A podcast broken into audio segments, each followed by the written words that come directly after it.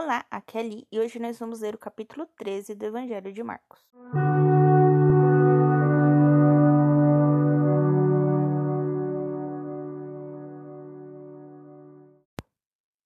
Bem-vindos aos Novenáticos, capítulo 13 do Evangelho de Marcos. Profecia da destruição do templo. Saindo Jesus do templo, disse-lhe um dos seus discípulos: Mestre, construções? Jesus replicou-lhe: Vês, não se deixará pedra sobre pedra que não seja demolida. E estando sentado no Monte das Oliveiras, de frente do templo, perguntaram-lhe à parte Pedro, Tiago, João e André: Quando hão de se essas coisas? E por que sinal se saberá que tudo isso se vai realizar? Jesus pôs-se então a dizer-lhes: Cuidai quem vos engane Muitos virão em meu nome, dizendo: Sou eu, e seduzirão a muitos. Ouvides falar de guerras e de rumores de guerras.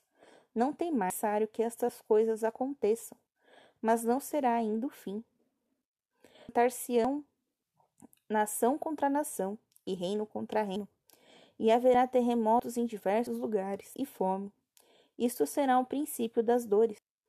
De vós mesmos sereis arrastados diante dos tribunais e açoitados nas sinagogas e comparecereis diante dos governadores e reis por minha causa, para dar testemunho de mim diante deles. Mas primeiro é necessário que o evangelho seja pregado a todas as nações. Quando vos levarem para vos entregar, não premediteis no que haveis de dizer, mas dizei o que vos inspirado. Sois vós que falais, mas sim o Espírito. O irmão entregará à morte o irmão, e o pai o filho, e os filhos insurgir-se-ão contra os pais e dar-lhes a morte. E sereis odiados de todos por causa de meu nome, mas o que preservar até o fim será salvo. Quando virdes a abominação da desolação lugar, não deve estar. O leitor entenda. Então os querem na... O que estiver sobre o terrado, su não desça nem em casa, para dela levar alguma coisa. E o que se achar no campo não volte a buscar o seu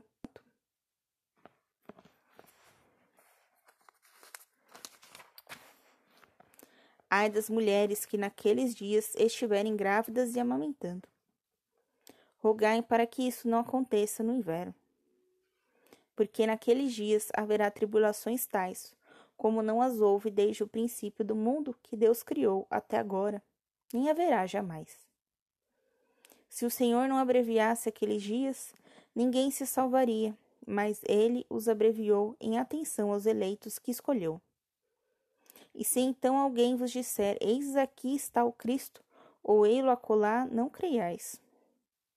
Porque se levantarão falsos cristos e falsos profetas, que farão sinais e portentos para seduzir, se possível for, até os escolhidos.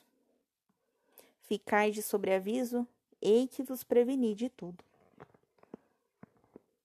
Volta do Filho do Homem. Naqueles dias, depois dessa tribulação, o sol se escurecerá, a lua não dará o seu resplendor. Cairão os astros do céu e as forças que estão no céu serão abaladas. Então verão o Filho do Homem voltar sobre as nuvens com grande poder e glória.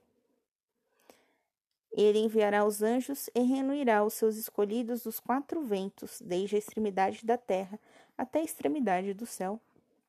Compreendei por uma comparação tirada da figueira, quando seus ramos vão ficando tenros e brotam as folhas, sabeis que está perto o verão.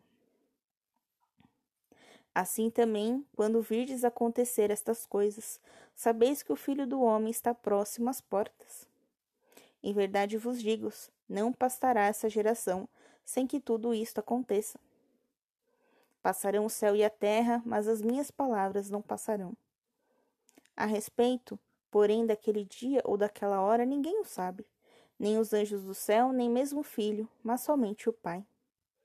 Ficai de sobreaviso, vigiai, porque não sabeis quando será o tempo.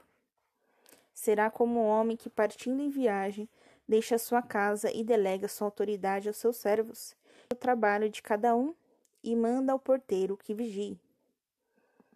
Vigiai, pois visto que não sabeis quando o Senhor da casa voltará, se à tarde, se à meia-noite, se ao cantar do galo, se pela manhã.